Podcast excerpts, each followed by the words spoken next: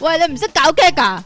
唔搞得噶，聽講話搞一個 gag 咧，會喺身體裏面留五年咁耐噶，你嗰啲 gag 咁爛啊！一晚要排出去睇我啦，你即期嗰啲啊嘛，嗰啲啊，電腦大爆炸。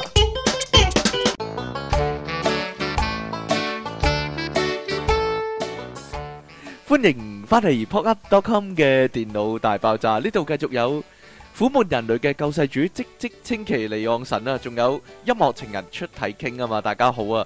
喂，又新一集嘅電腦大爆炸，希望今次呢係唔會半途而廢，係啦。啊。但係近啊近來咧，我哋咧因緣際會之下咧，唔知點解喎睇到呢個新嘅兒童節目喎，依家叫新嘅 兒童冇咗譚譚玉英嗰個啊嘛，係啦，冇已經冇咗玉英姐姐啦，係啦，啊冇咗譚玉英姐，真係慘啊姐，所以咧亦都不似人形不啊，似人形。依家嗰個叫做 Fling Fling Break Break 天地啊，天地大家一定要睇下。其實佢只係一個遊戲節目嚟，嘅，佢唔係兒童節目嚟噶，係唔咯。係佢有卡通噶，有唔係啊？卡通喺之後做噶嘛，啊即係佢嗰個成個一個遊戲節目嚟噶嘛。以前咪好我有問你，我嚇問你《冰壁天地》之前係咩？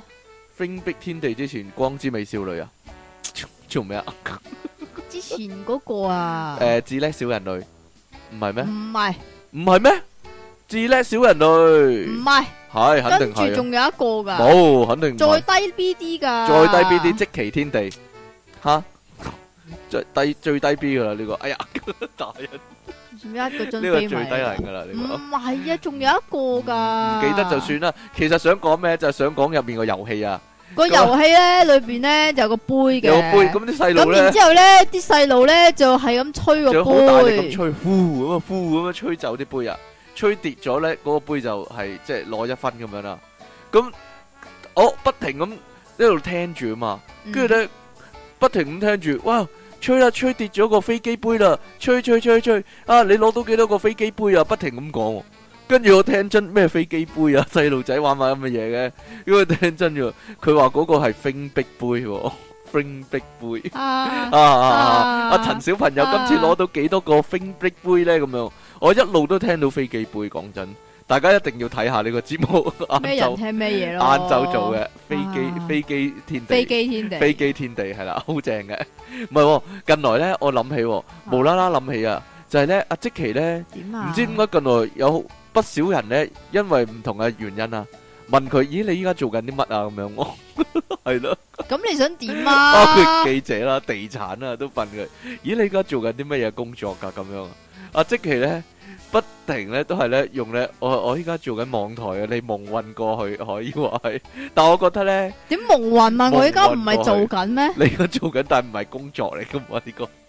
你所有嘢都係我幫你剪啊啊噶啊，唔係喎，我覺得你以後咧一周行出咗啦嘛，你知唔知啊哎呀？你冇打人先，你揾錢嗰啲命脈啊，哎全部都係我幫你剪我噶。會回報翻嚟嘅，你放心啊。唔係啊，我覺得咧一周行出咗嘛，即其咧如果以後遇着任何人問佢咧，喂。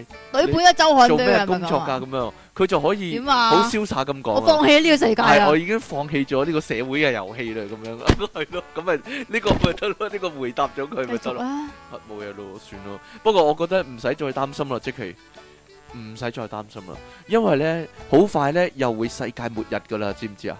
係啦， 你要攞個電話出嚟啊，僆仔。俾你咯。係啦，根據咧呢個，哇，嗰個係咩神學家？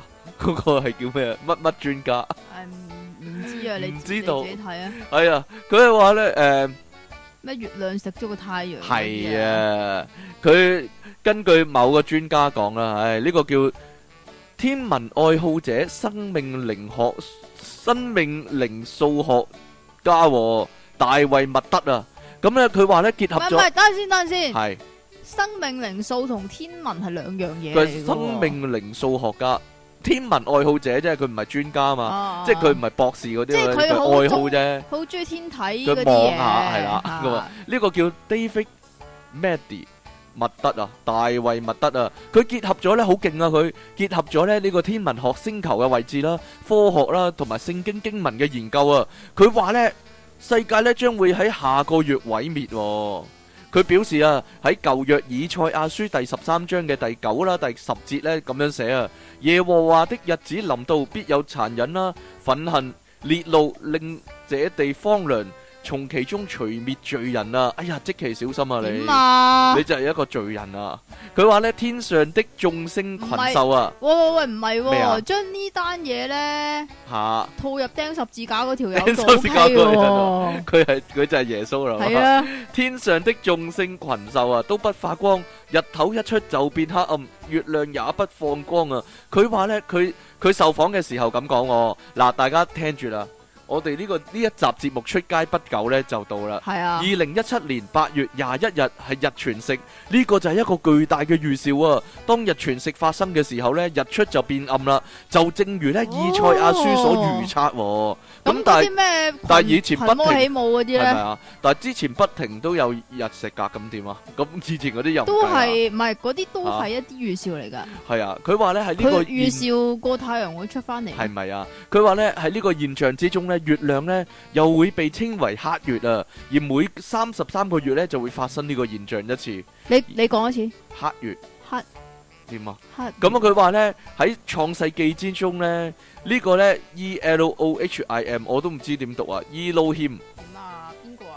呢個咯，Elohim E 二路險咯， Elohim 莫域，佢 E Elohim。點啊？伊巴希望呢咁個字該呢，啊呢個字呢，喺聖經中呢，就係、第一個對上帝嘅稱呼啊，亦都出現咗三十三次。呢、咁伊路七所以咧，個伊撈七莫域，佢話呢，呢、個呢，三十三呢個數目字呢，唔簡單噶，唔係呢。嗯求其一個數目字嚟嘅。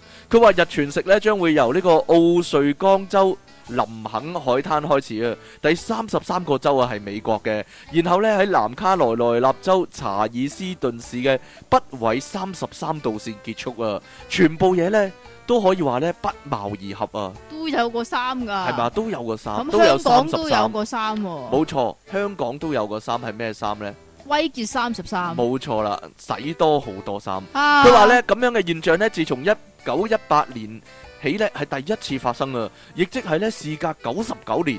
係三十三嘅倍數啊！噔噔噔噔噔噔噔噔，莫非真係咁啱得咁巧？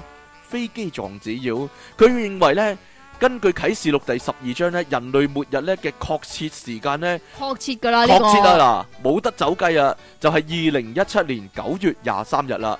所以呢，聽到開呢學個。冇幾耐，開學冇幾耐，聽到呢個消息之後呢，誒揾緊工嘅即期呢，亦都即刻抌低份報紙，哎，算啦，唔揾啦， 就算啦。 咁嘅頹廢日子過到九月廿三日呢，就終於有個總結啦，可以話係可以結束啦。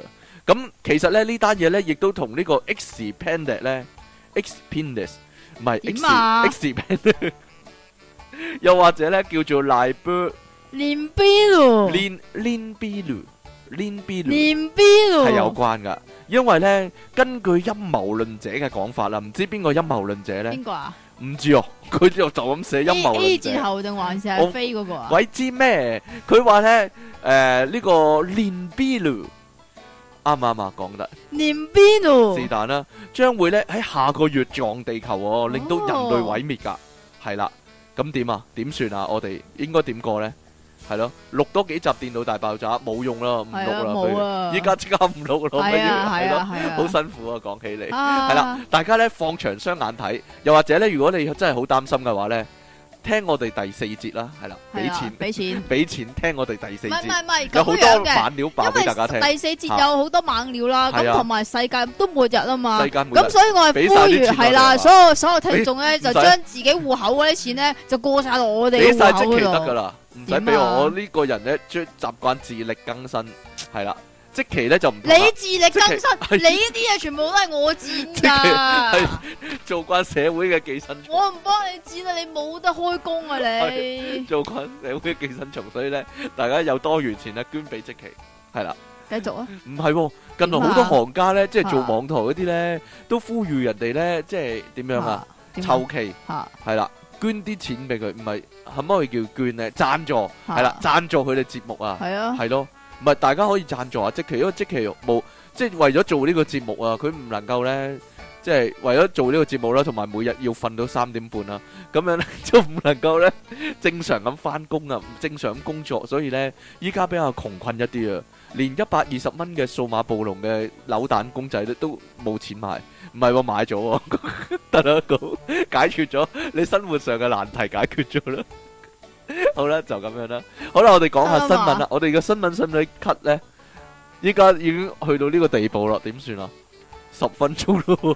你咪多口水嘛 哎，呀，好啦，第一單嘅新聞呢，就係、呢、個我哋成日睇啲表演呢，美女大戰蛇啊，美女大戰大蟒蛇唔嗰啲係啊，通啊，常好唔性係，感嗰啲呢，通常唔係诶嗰啲咩蛇蝎美人嚇蛇啊蝎嘛美，人係咯，即係有啲诶公園咧就有個公美園係啊，大陸啊有啲公園，我唔記得咗去邊度啊啦。總之有蛇蝎美人係喎睇，有啲夜總唔會係啊係哎你呀。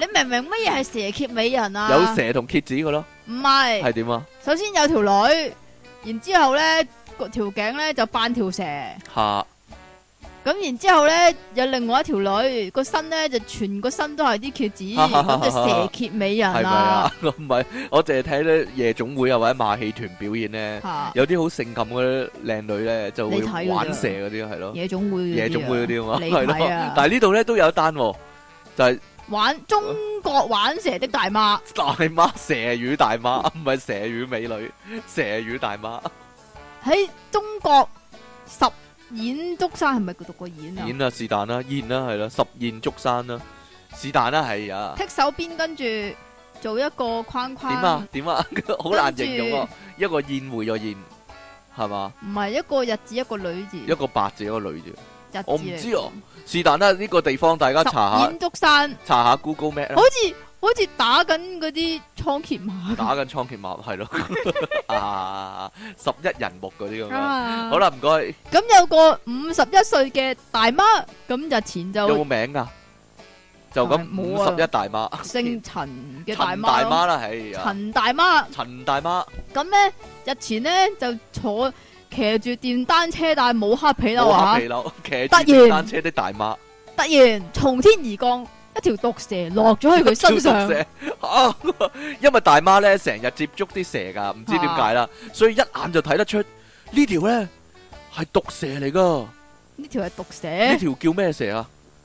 五步殺人蛇吓、含笑五步釘蛇啊， 叫咩蛇啊？你講真含笑五步蛇咯，真㗎？五步蛇啊， 叫五步蛇啊？即係係啊咬咗下五步就死㗎係啦？啦，所以咪哎含呀笑五步蛇咯，唔知道 五步奪命蛇係啦。嗰、個大媽咧一嘢諗住捉唔係佢佢翻屋企佢仲加要料啊！佢仲要話落咗喺佢身上之後咧，陳大媽非常生氣啊！非常憤怒啊！唔知點解咧？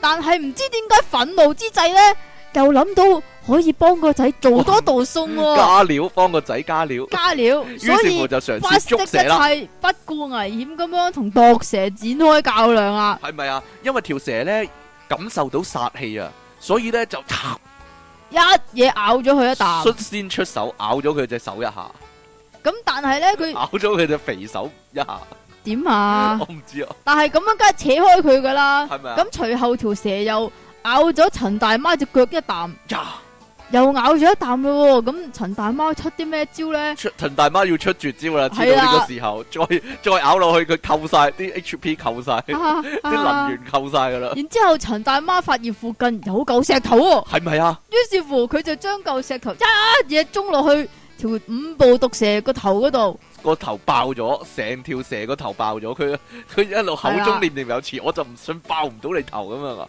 係係啦，啦。啊跳蛇終於死咗，但係咪成個過程都喺電單車上面進行嘅咧？如果係啊，勁係啊，勁即係一路喐緊啊，係係咯嘛架車一路跑緊啊 嘛，跟住一手彎低腰一撈撈起嚿石頭，一嘢中落去，係啊，成個過程都啊係精坐緊電彩啊單車㗎， 咁啊勁啊真係，咁啊大媽咧，因為流流血好多血啊，係啦，因為都俾蛇咬過咬咗嘛兩，嘢於是乎一定要去醫院啦，係咪先？有冇啊人幫阿大媽絕毒啊？咁點阿啊？醫生 靚仔醫生，宋仲基咁嘅樣啊！醫生，我幫你啜啦 咁樣。啊冇啊！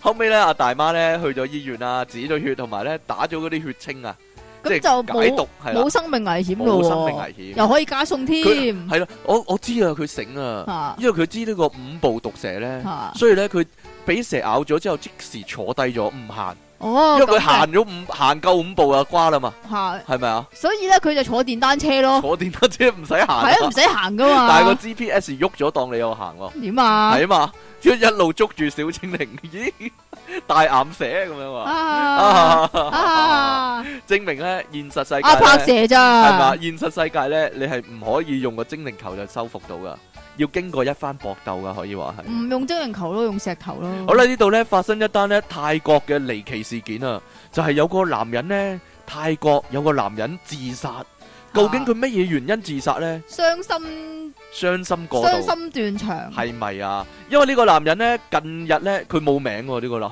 人 唔太过伤心啦，唔想俾名你啊。诶、呢、個个男俾人咗呢，名你，你都唔識讀啦。嗰啲法條拆差嗰咯啲拆差咯，出泰国逢親泰国係就啊叫拆差噶啦嘛，咩咩咩拳王拳王拆差拆，拆咩蒲微蓬嗰啲蒲啊，美蓬蒲唔係夜啊啊蓬，嗰啲啊逢親喺無記出現嘅泰國嚇，嘅人呢，都叫拆差噶嘛。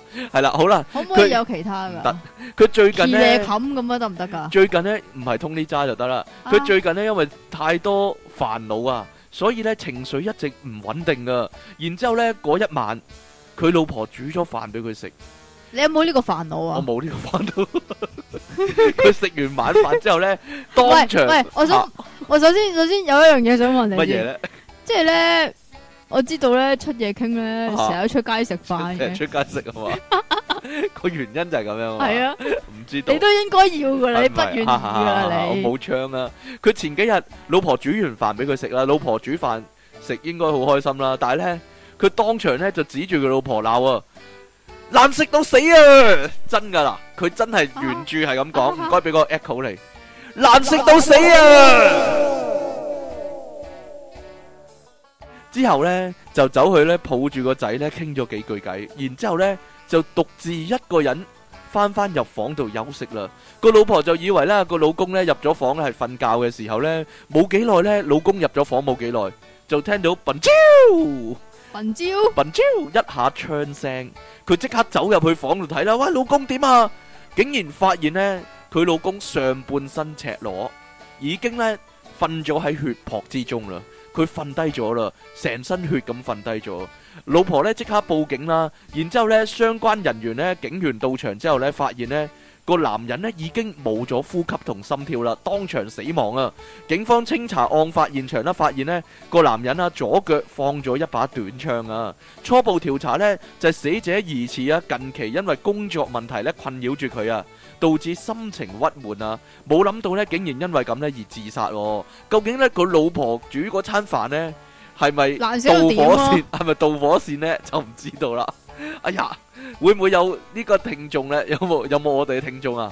老婆煮嘅嘢太難食呢，難食到想死啊！真係，啊啊啊啊啊，你唔好笑，我覺得唔好笑啊！真係呢 個係咯。啊係嘛？啊我要為你默哀係咪咁啊？事後呢，家屬將死者嘅遺體帶走啦，然之後呢，就進行呢個宗教儀式咧，超度佢啦，就係咁啦，係啦，希望佢下世，希望佢下世娶個老婆呢，煮啲飯呢，好食啲啊，自己煮咯，梗係唔得啦，點解？啊唔？得噶， 自己煮自己煮又係，哎呀，要我煮飯，砰咁樣又死咗噶啦，係咯，老婆煮啲飯咁難食啊，咁樣砰咁樣死咗，係咯，各位，所以娶老婆咧，真係係咯，小心即係啲唔好，好淨係睇樣，唔好淨係係睇樣啊，真係唉。唉如果唔係走上不歸路，可以話係。你點樣啊？做咩啊？成張嘢都係你啲口水啊！半張有啫，嘛，邊有成張啫？真係。濕噶大佬。好啦，再嚟一單泰國嘅消息啊！呢個你㗎，呢個我㗎，咁你呢個講先係咗呢個先啊， 我係㗎咪啊？嗱就真係咁嘅樣。即期大挑戰呢個係唔點啊？知我我應該做唔到噶啦。咁我哋咧之前都有講過嗰啲反手摸肚臍啊，係咪啊？诶、鎖骨喺排銀仔，鎖骨擺銀仔，仲有啲咩啊？仲有咩啊？就係誒，我記得有一個啊，嚇就係個波咧個講乳房吓，撐起咗，跟住咧擺支筆喺度可以夾我住啊，夾筆，夾筆。波波夾波筆，波夾筆，有個肥仔話自己夾到 啊你夾唔夾到啊？嘛，啊我夾唔到，我唔係肥仔，你可唔可以用波罅夾白枝啊？有機會得，係嘛係啦，做一次嚟我試勁啊下。嘛呢啲，啊係咧，咁呢個你都可以挑戰一下。呢個有個新嘅挑戰啊，係啦，係咪啊就係呢個愛點講好咧？愛心波波咯，愛心波波啊，佢啊呢度直其實寫，係呢度咁直接寫咁咁波撳扁對波，咁波心心咯，叫做波心心，唔係呢度咧直接寫叫愛心奶啊。愛心波波。開心奶，係啦。係點做嘅呢？呢個各位聽緊呢個節目嘅聽眾啦，可以試試啦。咁原來咧，首先要除咗件衫先，哈哈，你做一次啊！哈哈哈哈，除衫啊。咁樣。你調轉咗啦，唔係咩？要咁樣要點樣啊？噶，咁樣係啊，啊，要咁樣。咁樣啊。你都唔得。我唔得就算啦，咁。唔係啊，你要嗰個嗱心心咧，佢咪嚇佢咪有個呃嘅，有呃，係啊，即係心心個上面嗰度啊，嚇，係，遮住粒鏈，就遮住粒煙，嗰個位要遮住粒鏈啊。係啊，要高高地遮住粒煙。哦，唔得哦，之 Ờ, 後 啊，你整到喎，就即頂係你啊！ 現場整喎，即期竟然 係咯。好啦，呢、個愛心奶係咩咧？其實咧就話就係咧，你想除咗件衫啊，咁慫恿人 除然之衫啊後對手咧整成一個心心，嚇跟住咧就攞呢個框咧，呢、個心心嘅框咧，就箍落去跨跨落個去個波箍落去個波嗰嗰度度，單邊得啦，嚇單邊波嗰度。但係咁就記整咗得個愛心啦，但係記得遮住遮住粒煙喎。遮住粒鏈，如果唔係嘅話你唔就遮住粒鏈都得㗎。唔得噶。喺中心點唔個鏈係粒煙喺中間 啊？哈哈哈哈哈！點啊？遮住遮住咗粒鏈，就變成一個愛心奶啦。呢、個系叫啦，佢話日本嘅寫真女星，诶、乜嘢啊？劉星柳問啊啊好啊早幾，佢話一早已經整過呢個嘢喎。吓，整過呢個嘢好耐以前啦，但係因為咧呢、個咧尺度太大咧，唔係同埋一定要有大波波先做到嘛，係啦，所以應該唔係咁流行噶。但係依家咧中國嗰個咧整嗰、個，因為以前整嗰啲咧係隔住件衫整噶，依家嗰啲依家嗰啲係係除衫剝咗件衫嚟整整㗎，噶，勁啊呢個所以咪就係話要遮住粒煙咯。係咪啊？但係咧即。係原本就咁啊，係嘛？你唔好整俾我睇啦，得唔得啦？不過呢，因為呢，佢話呢個尺度太大咯喎，喺內地呢，好多相關嘅照片呢已經被河蟹咗啦。哎呀，哎呀，所以呢，誒佢話嗰啲細波妹呢應該暗自高興喎，嚇，因為隻大波係咁唔係咁係咯，冇嘢睇， 唔冇嘢開心睇，咯我就你唔嗰知個啦啊。，我要講啊，係喎，好啦，又嚟一單泰國嘅消息啦。喂，大家覺唔覺得我把聲有啲沙沙地啊？沙沙地啊，有冇覺得啦？冇啊，冇啊，我我示範一下先。啊沙沙。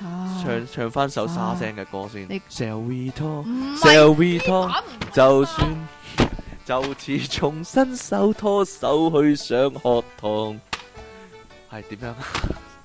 唔好再唱啦，我要唱陳奕迅啲歌，好難聽啊！陳奕迅點解啲啊歌， 俾你唱到好難聽。係啊，係啊係啊係啊係啊！好啦，呢度泰國咧話咧有妖怪啊！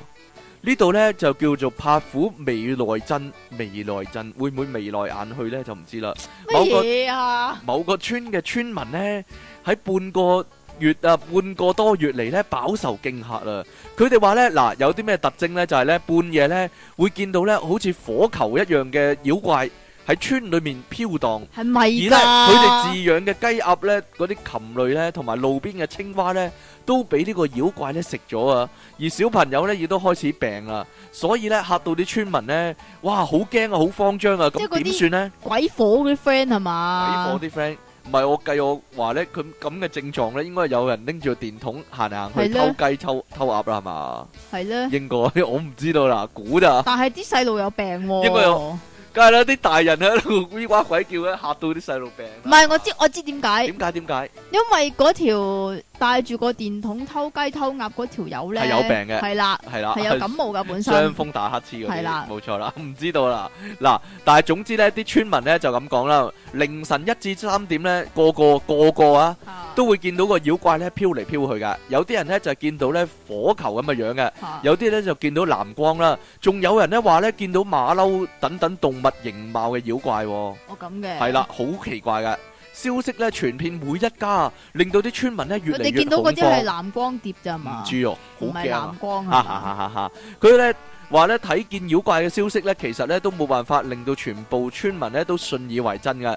但係咧之後發生幾件咧詭異嘅事件啊，例如咧，例如飼養嘅雞鴨咧會喺夜晚咧就消失咗啊。哦令到啲村民咧就以為咧更加深信咧啲妖怪食咗佢哋養嗰啲動物啦。哦另外咧，佢哋仲自發組織隊伍啊，喺夜晚咧輪流巡邏，情況都冇好轉啊。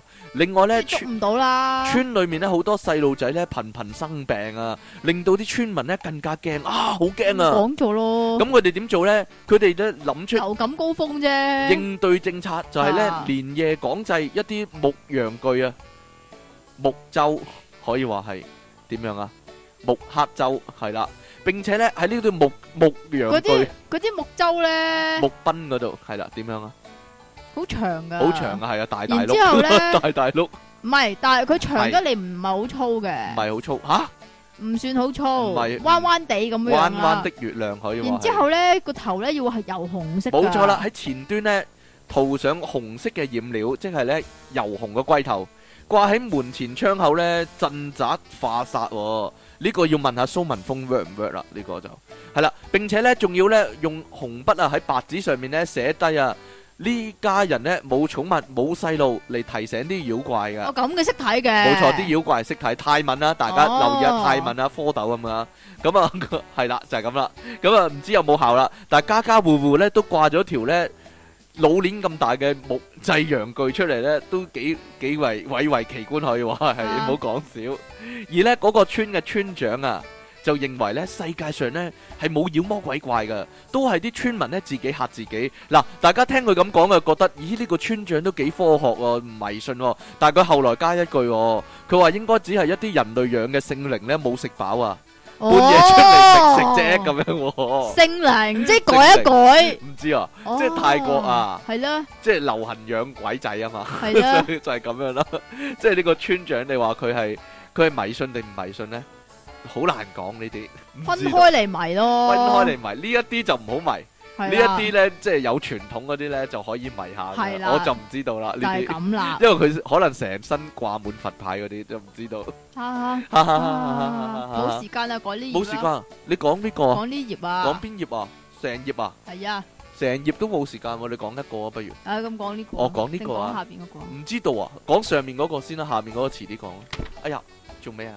咁講啦，係啦，好啦，以前咧我哋咪講過咧，即係最好最佳嘅搏嘢時間係幾時嘅？你記得應該係三點啊嘛，話三點半啊，係啊。三點半，點解啊？三點半，點解呢？因為呢，就返男同女啊，嚇，嚇，男仔就日-日頭，中意日頭女仔就夜晚啊嘛。嚇，咁3點半呢，就啱啱打個和，係啦，中間-打個和啊中間互相遷就對方，可以話係。嚇咁但係咧，呢個係啦，又有新嘅研究啦，依家。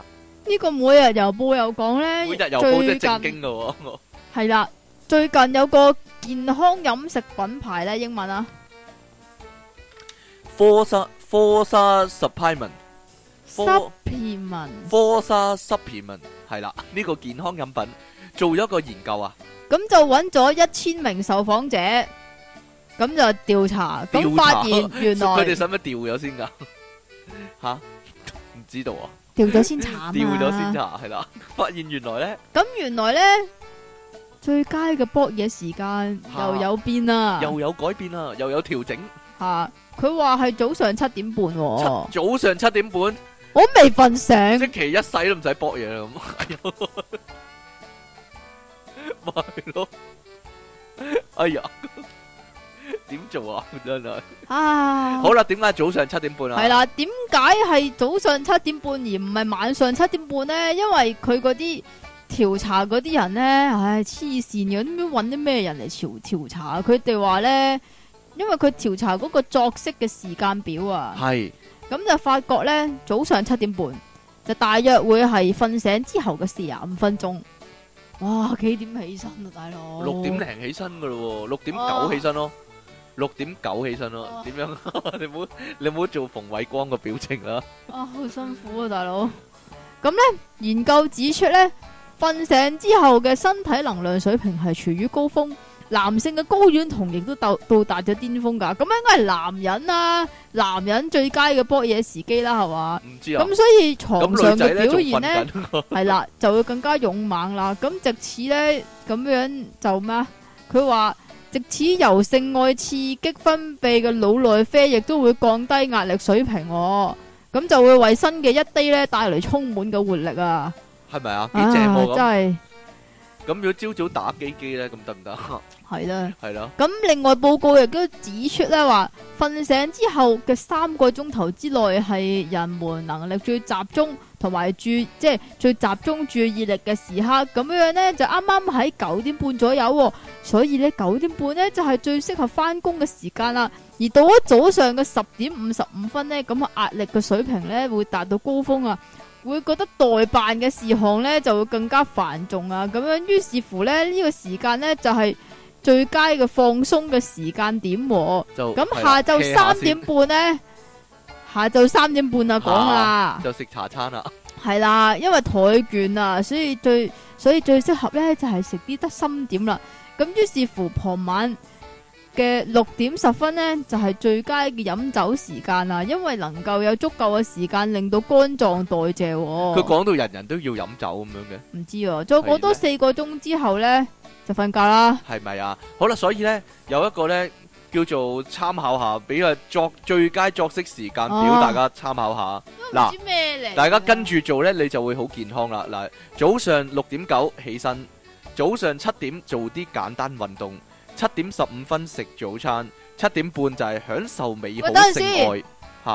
你知唔首知先你又有對啊手啦，唔首先係你又有對手啦。你知唔知啊？嚇食完嘢搞會肚痛噶。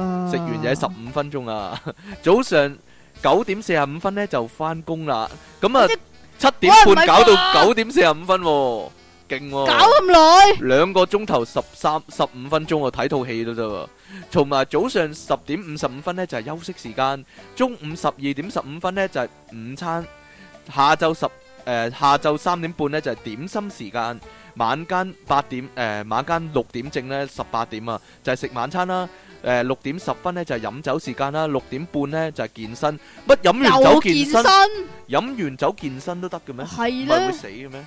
跟住晚間十點兩個字呢，就係、上床瞓覺啦。咁啊，大家呢，呢、個時候究竟係咩時候呢？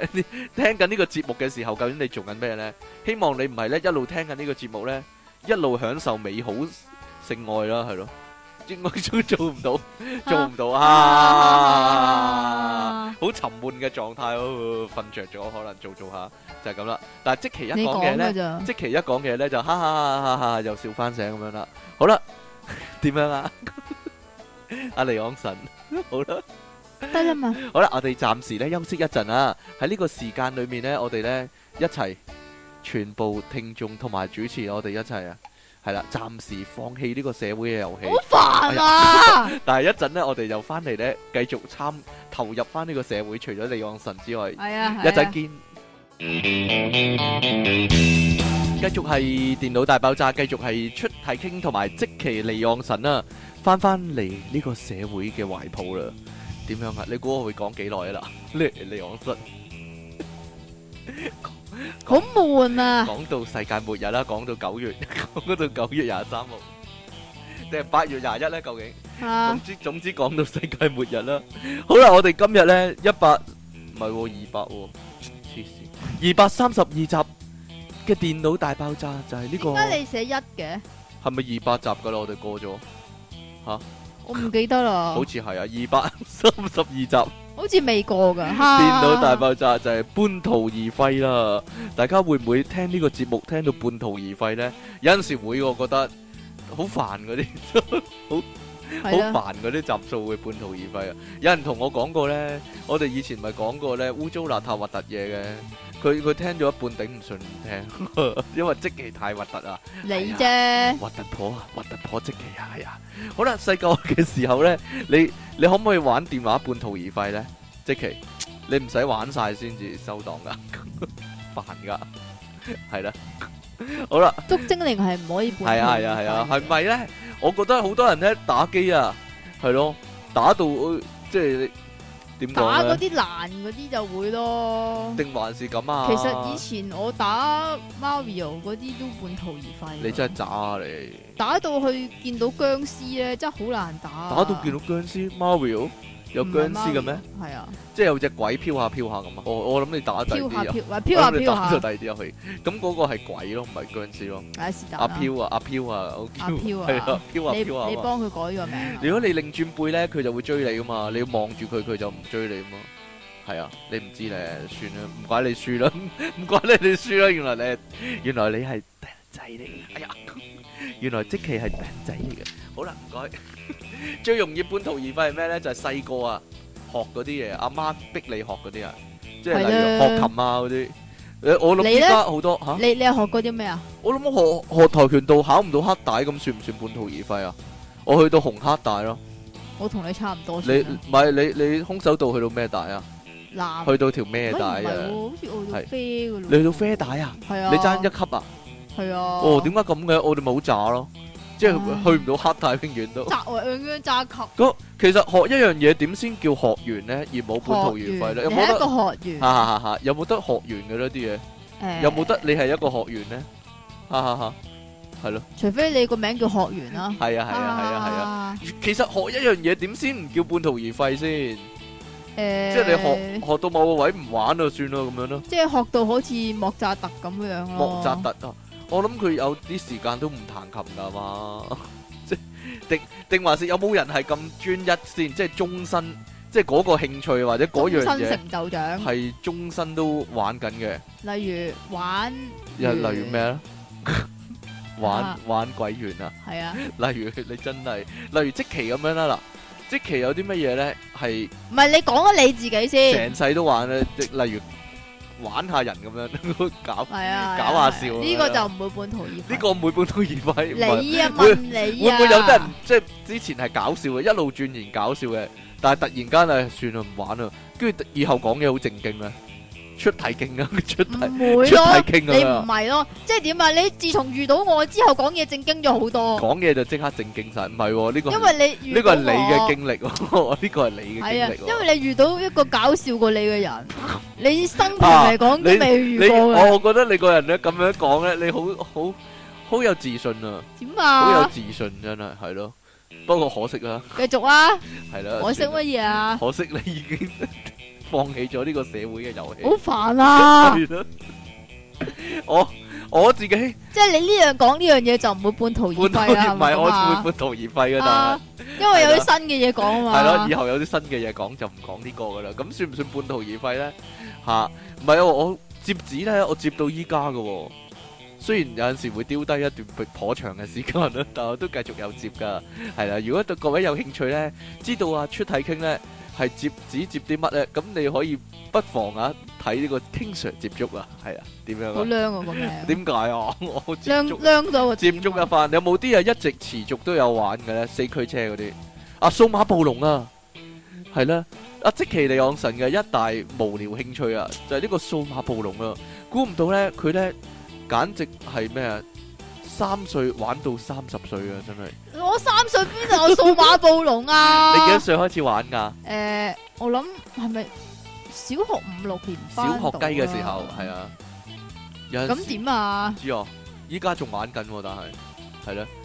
但我覺得佢半途而廢啦。佢買咗隻新嘅暴數碼暴龍咧，之後咧佢玩因為咗成一個月日，都唔記得咗帶出街啊，佢玩跟咗一住佢成個月日咧都死啊！咁咪就半途而廢咯。哎呀，你整死咗好多小生命啊！你真係嚇小啊心！但係養但係養寵物就都有啲人會半途而廢嗰度衰喎。嗱，講真。嗰啲唔係衰咁簡單係啊！嘛？即即係養只狗仔咧，跟住咧佢養養即系下，硬系冇有玩啲啦。 好麻有煩唔。係有啲就係即係唔好玩啦，好即係又麻煩咯或者係诶條成女日走咗都哎條女賴走屎咗啊，係啊條女走咗啊，分咗手啊啊咁樣。我都有 friend 試過類似係咁，但係佢唔唔係應該唔係佢半途而廢，佢唔養，應該係佢條女攞走咗佢只狗咯。係啊，即係分手跟住攞走咗啊。係啊哎，呀，超衰喎！超衰，唔知啊我我覺得應該係咁噶，我 應該係咧。有咩事？狗都，冇埋啫，啊狗都冇埋唉。好難講嘅呢啲，留翻只狗陪下你啊，或者係咪啊？咁啊，嗱，我我學啲乜嘢最容易半途而廢咧？咁樣，如果學嘢嘅話，學啲乜嘢？啊係咪學？鋼琴最容易半途而廢咧？吓學嗱學。啊， 死啦！即其即其今集會我覺得半途而廢啦。學生係會半途而係啊，廢㗎。係啊，係啊，係啊，係啊，係啊。咦，你-你-你脫離唔到 IQ 題嗰集喎，原來。點啊？你果然冇半途而廢喎。係啊。啊，係啊。唔係，我覺得學嗰啲嘢呢，如果冇乜進展嘅話呢，就好易半途而廢咯。即係-即係學嚟學去例如呢？都係咁樣咁樣。例如啊咧，例如-例如說-誒，例如學書法呢，即係如果寫極都咁核突嘅話，好難半途而-好難-好難繼續學落去，好難有動力繼續學落去啊。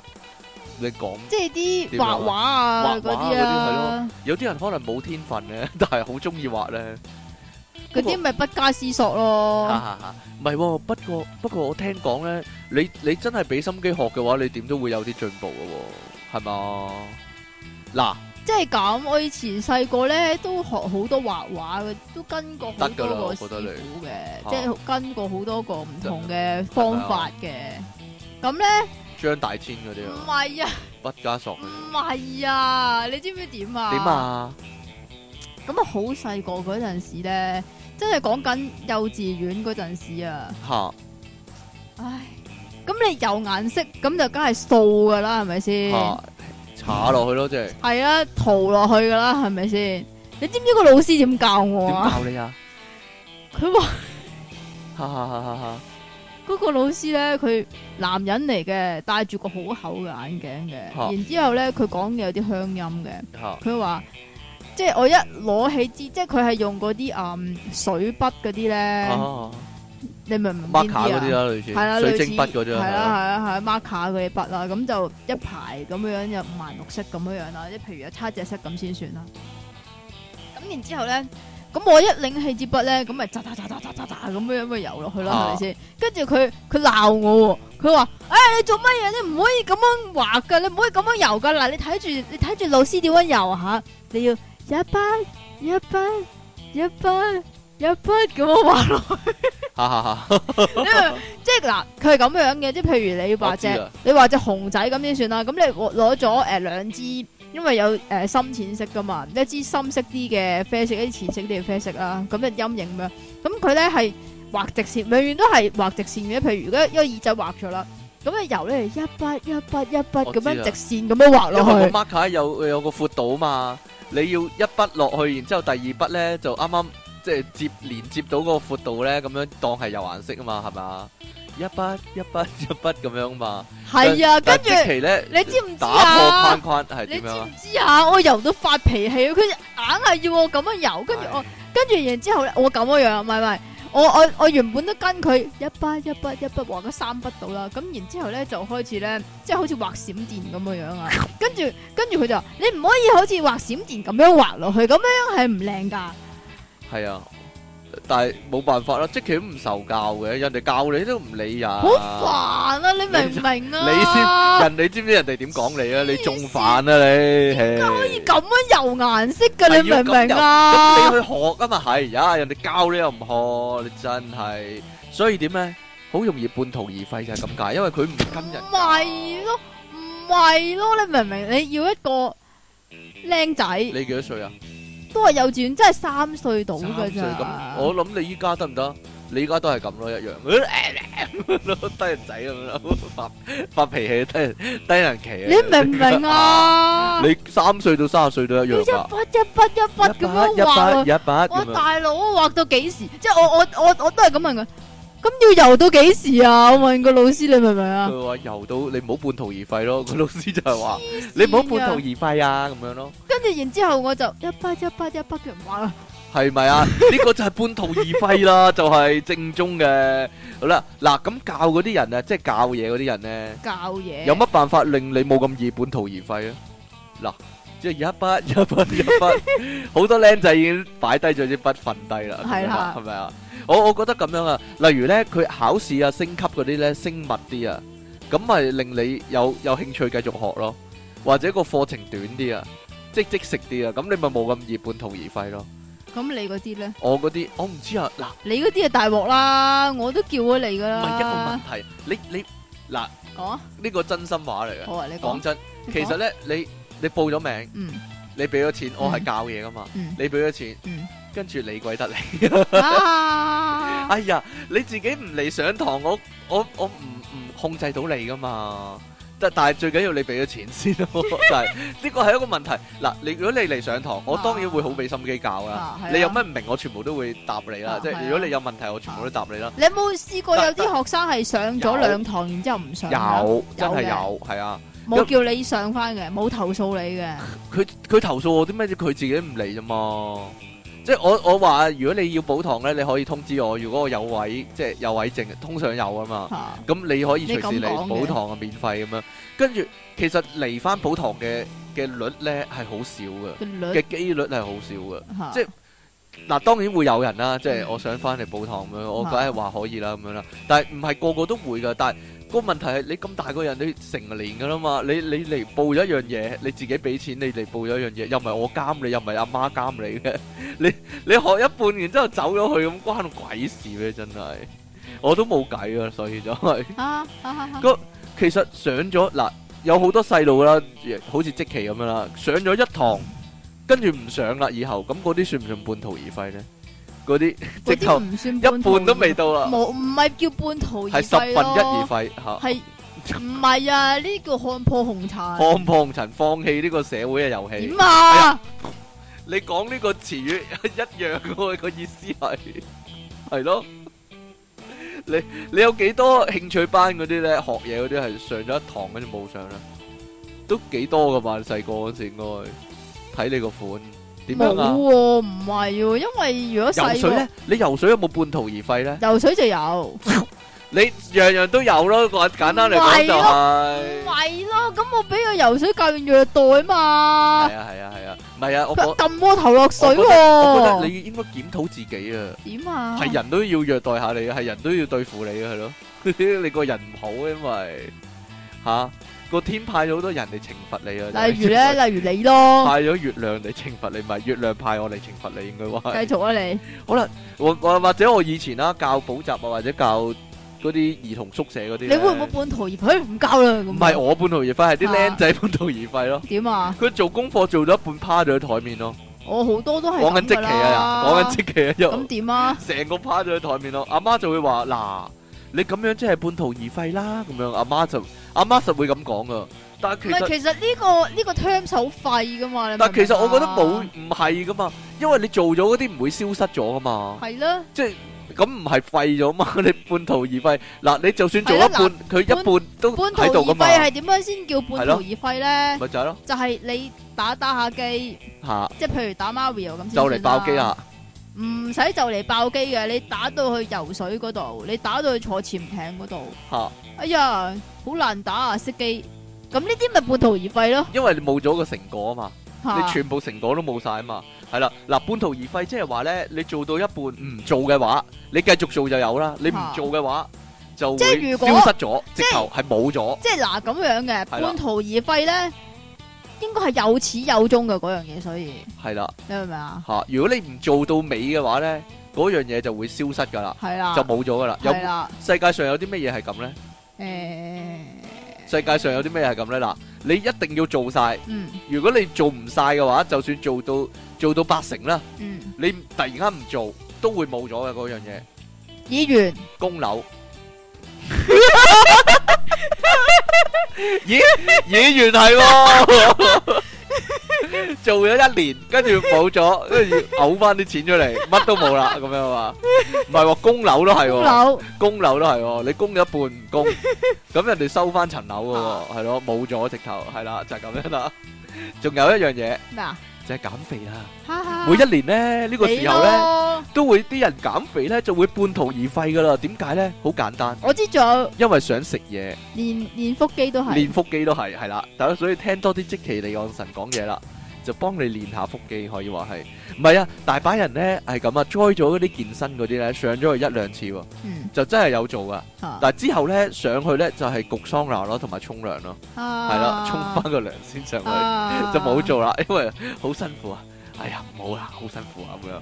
嗱，減肥就真係喎，如果你咧減減下，但係食翻嘢咁樣又唔做嘅話咧，咁就會肥翻嘛，你咯，即係會冇咗。咯，直頭，即即之前個成果係冇咗啊！你睇下你我冇嘢啊，個肚冇腩事喎，冇嘢喎，咁就即係咁，我有啲嘢想問你係點樣咧嘅。？你成日咧個肚腩咧都又大又細又大又細有咁大樣有細有大咧，細，會唔會令我好困惑係嘛？係啦，會唔會有嗰啲妊娠紋㗎？冇啊，唔會啊，我細我唔好講啦，都係算啦你講啊，嚇，你冇講嘢啊啊，，你快啲講啦！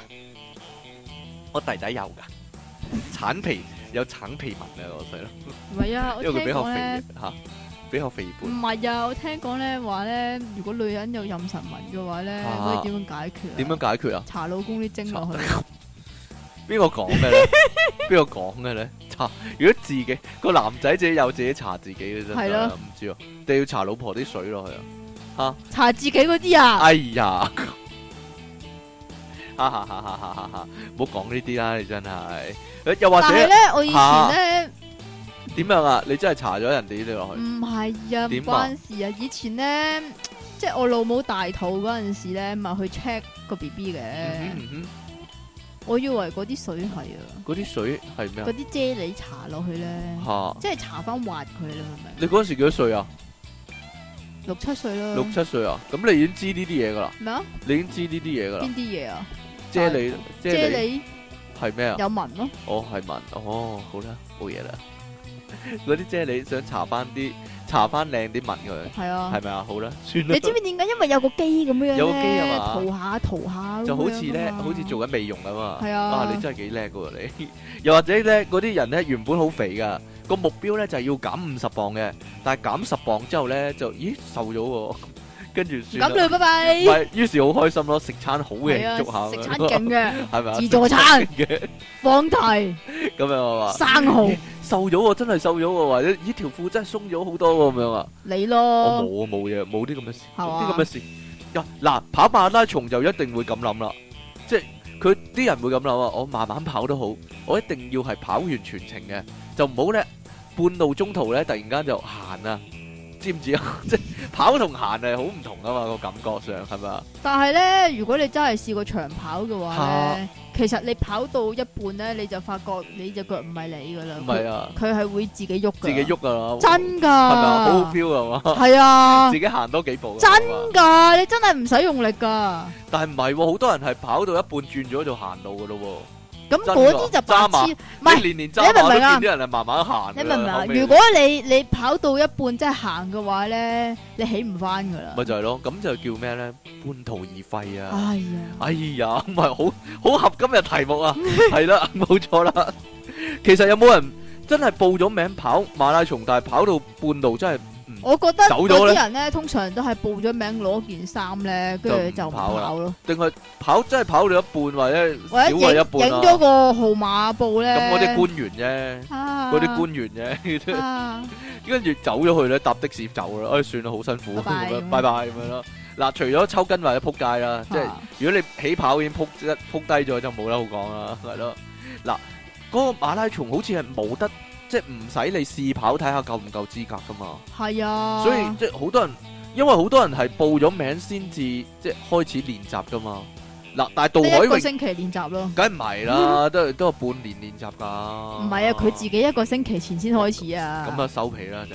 但但係杜海榮又唔同喎。杜海榮係有個市噶嘛。咪就係咯，嗱，我我啱先上網 check 嘅喎，杜海泳咧一定要參加嗰個資格賽㗎，係要游超過一千五百米，四十五分鐘內喎，咁咧你就可以開始，即係你就可以報名參加啦，嚇咁樣啦，係啦，咁啊一千五百米你一定唔得啦，你五十米， 你五十米都唔得唔，係啊，係個個泳池咧，如果深過一米，我已經唔有噶啦。咁就算啦。拜係拜，嗱，如果游渡海泳半途而廢咁點啊？啊好辛苦啊，好攰啊，唔游啦，拜拜有咁啦咁樣樣咁樣。打直 咁樣咯。停咗喺度啊嘛？唔係，因為咧，你游到海泳半途而廢，好似係可以坐船走噶，咦，咁幾好喎？咪有架。船咗，有架船跟住噶嘛。哦其實如果咁嘅話，半途而廢幾正啊？你明唔明啊？又可以游游一水，半係啦，又可以坐船，幾好但啊 係！游晒先好玩啊嘛，渡海泳。唔係咁。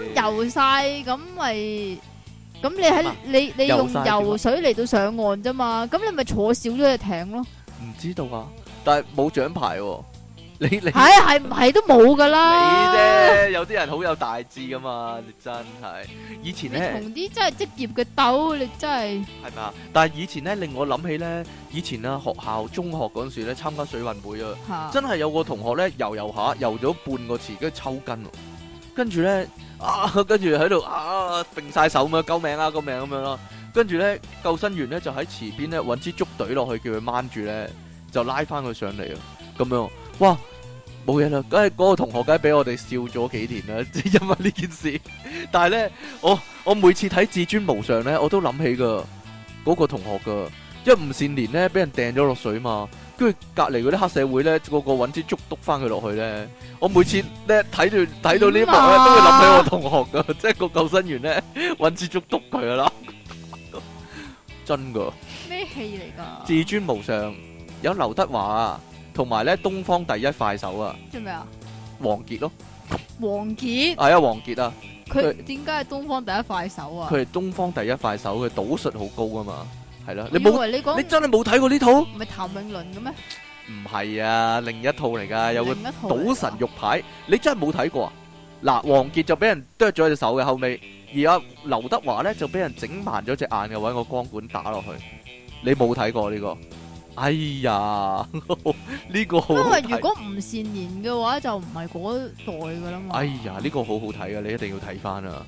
真噶，有一幕咧，阿王傑咧，但係我又有聽過呢套戲喎，係咩好似有一幕阿王算傑啦啊，係得啦，你唔好講啦。喺酒吧度啊打曱甴啊，有曱甴，跟住一嘢拍死咗咧，拍咗幾下。阿吳善蓮喺旁邊就話：好啊，死得好啊！佢呢只曱甴咧死喺東方第一快手之下咧，真係死而無憾啊咁樣啊。好啦，冇嘢啦。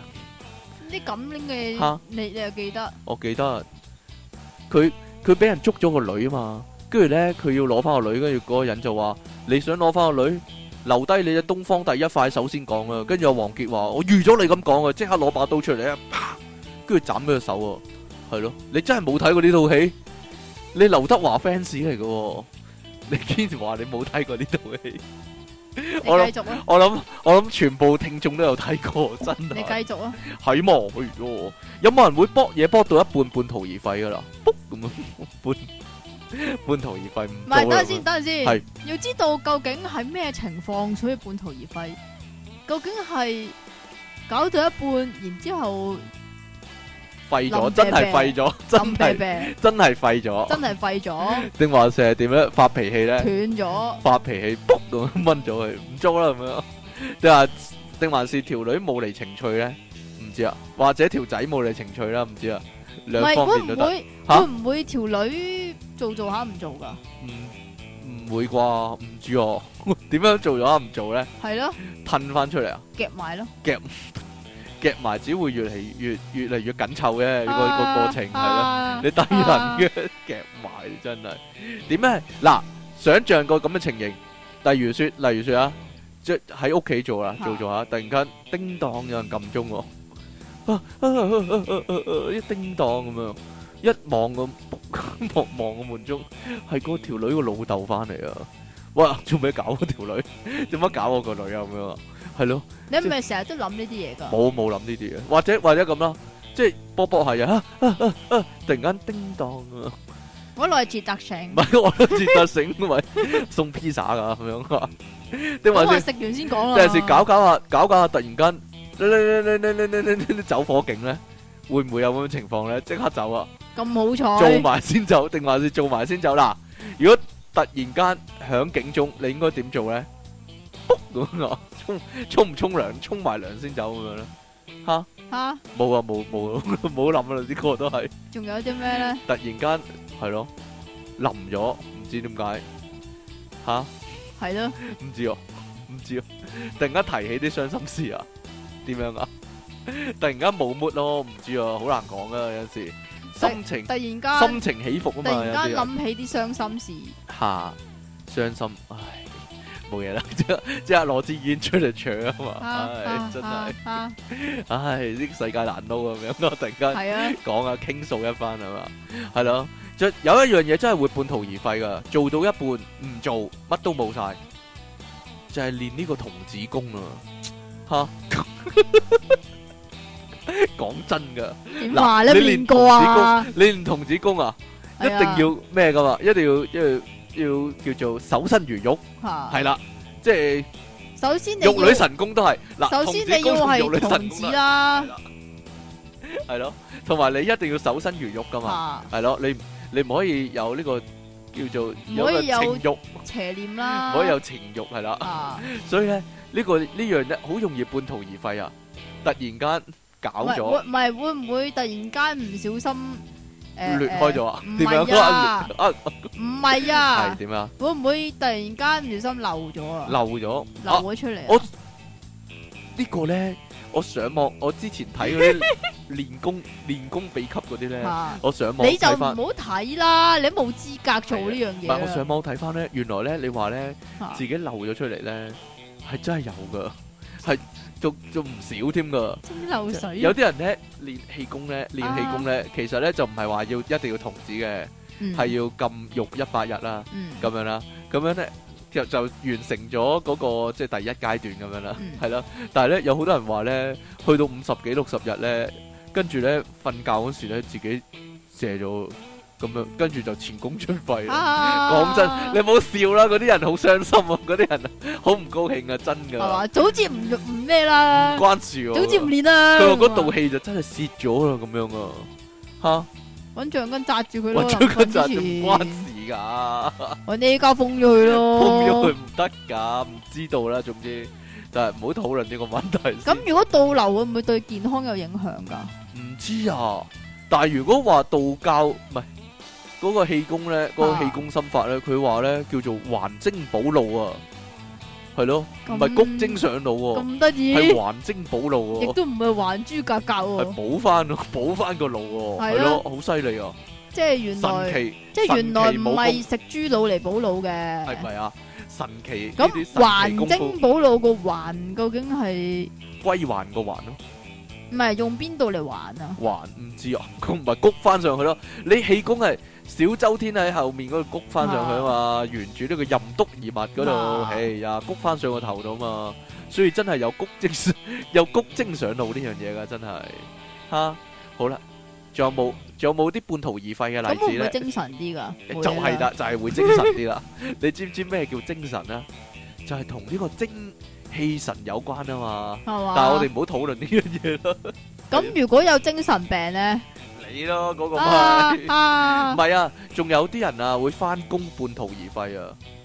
即係你佢見咗份工喎，見成咗喎，跟住翻喎，翻到唔夠一個禮拜咧撇咗喎。嚇我聽講有啲人翻咗半晝就撇咗啦。嚇嗱，我以前咧試過，咪做弱智人士宿舍嘅，嗯即係唔係我啦，我梗係每每份工都翻幾年啦，但係。係嘛？但係咧，有啲人咧，即係嚟應徵，嗯見見得成啦，叫佢翻嚟翻工，但係翻咗半日走咗，佢話頂唔順啲味弱智人士係味咯，同埋跟住走咗，跟住揾佢唔到喎，之後 幾離奇啊！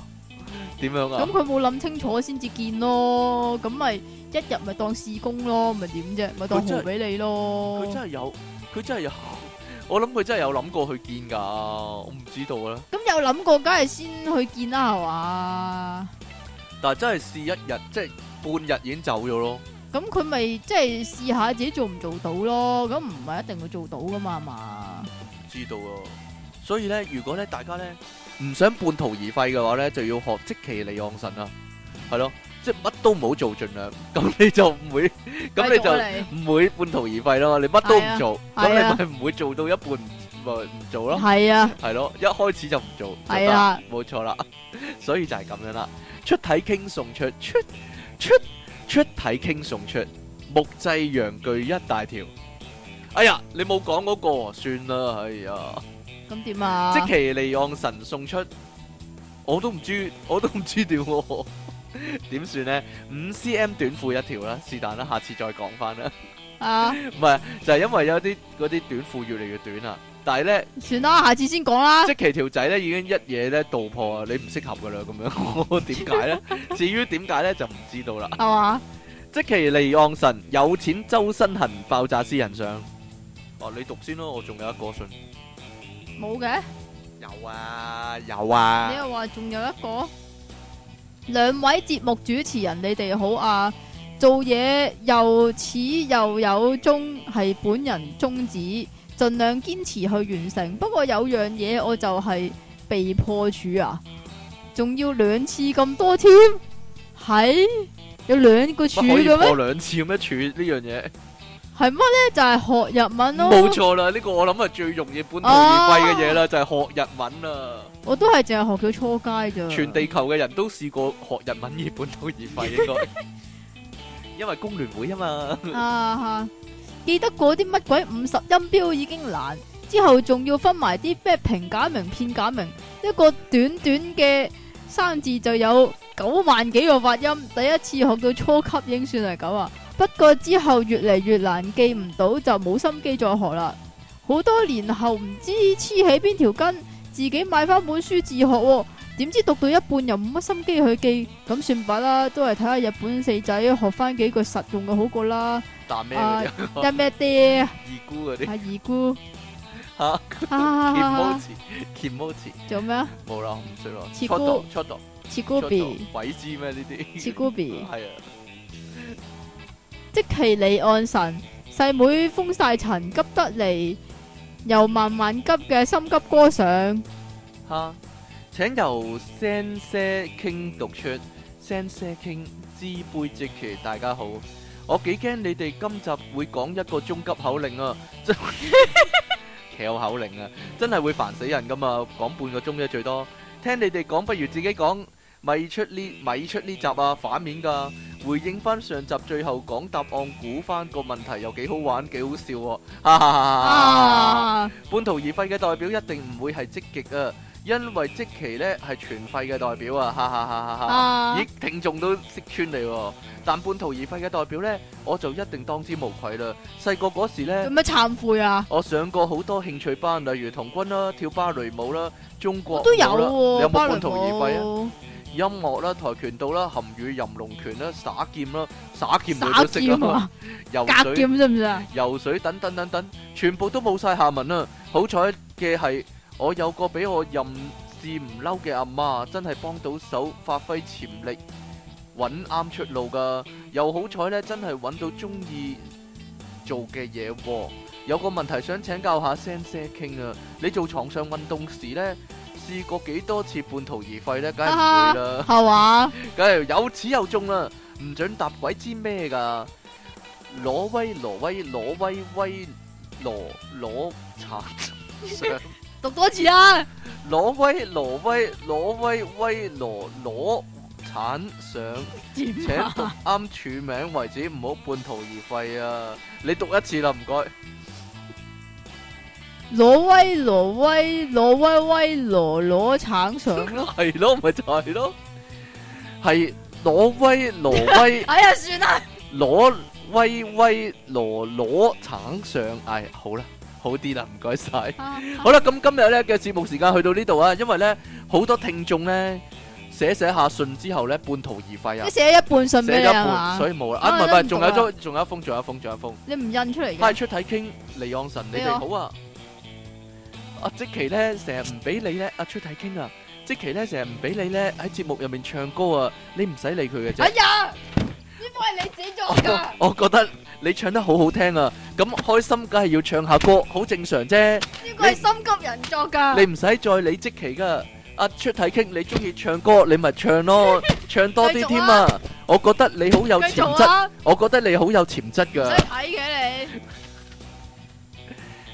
心急人上，唔該晒心急人，好多謝你嘅鼓勵啊！係啦，我原本咧都覺得咧有點解自啲，己鼓勵自己我啊，原本覺得有左鼓鼓啲勵右鼓啊，灰心噶啦，我覺得有繼續啊啲灰心失望。但係咧，好彩有啲聽眾啊，有啲啊忠實嘅聽眾啊，係啦。即係自己聽自己，咩啫？可以咧，即係及時俾咗啲鼓勵我，我會係嘛繼續咧向住呢方面啊歌你唱你唔係要呢方唱，面發展總有你㗎啦鼓勵啊，係嘛總有你鼓勵，唔係啊，由零開始。